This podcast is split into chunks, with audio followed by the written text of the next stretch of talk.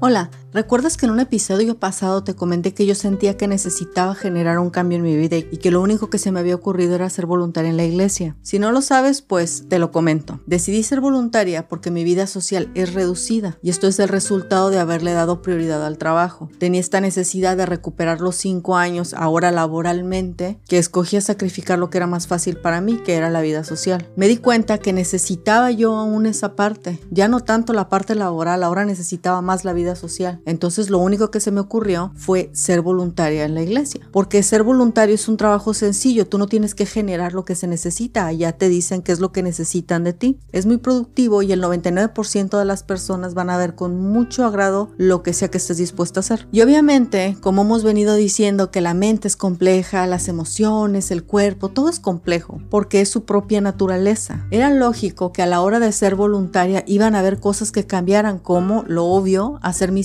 social más amplio. Todo es un proceso, no es como que ya entré y, me llevo súper bien con todos, no, todo es un proceso. Así que por ese ámbito no me desespero. Lo que me sorprende es que ya estoy viendo en mi carácter los frutos de ese esfuerzo. Y es un esfuerzo muy pequeño, es solamente un día a la semana y son como tres horas. La próxima semana voy a cumplir ya un mes y estoy sorprendida, te lo repito, con ver cómo ha cambiado mi carácter. Son cosas que ni siquiera me di cuenta. Noto que ahora tengo mucha más seguridad para hablar con personas desconocidas y aún con personas conocidas con las que antes yo actuaba como con un poco de, de recelo, digamos. Quiero decir, todos conocemos personas a las que como que si respetas, pero, pero como que si tú lo respetas a ellas más de las que ellas te respetan a ti, es algo así. Es impresionante como cuando vi a las personas de que siempre yo como que sentía que mi carácter se calmaba cuando ellas estaban ahí, ahora yo estaba así como que muy fácil de conversar, mucho más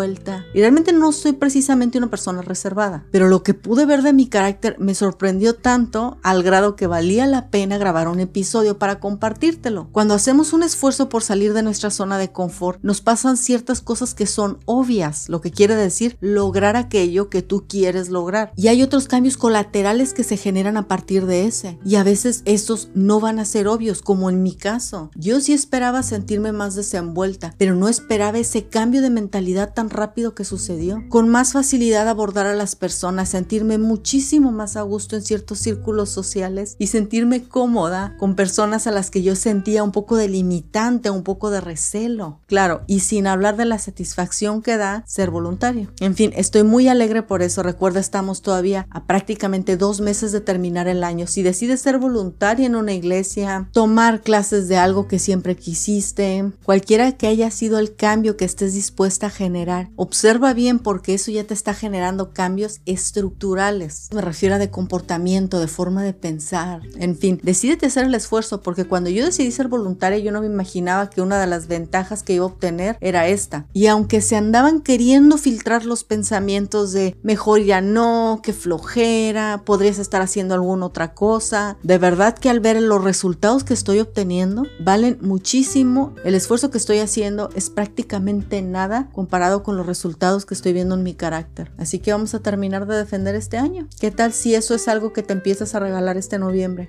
Piénsalo. Nos vemos la próxima.